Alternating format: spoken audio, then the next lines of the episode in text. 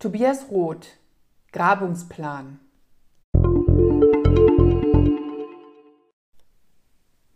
Es gibt keine Worte, um zu beschreiben, was die Gedichte von Tobias Roth ausmacht. Es gibt nur Explosionen oder genauer Implosionen. Farben, Gefühle, Bilder, flüchtige Schemen einer Erinnerung durchfluten den Körper und umnebeln das Hirn, wenn die Augen den Wortreigen des Dichters folgen.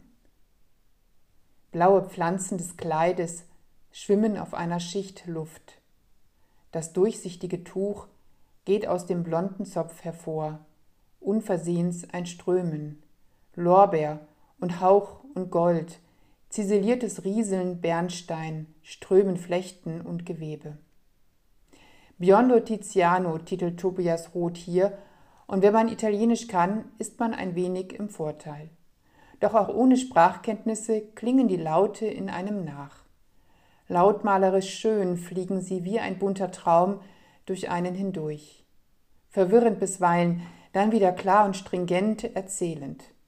Menschen, Bilder, Landschaften sind die Ausgangspunkte der Betrachtung, die unter der Hand des Dichters ins Schlingern und ins Rutschen geraten, um klug und wissend europäisches Kulturgut zu heben. Dabei überwinden die Gedichte Grenzen, die sonst nur von der Musik bezwungen werden, wenn sie uns in andere Sphären entführt.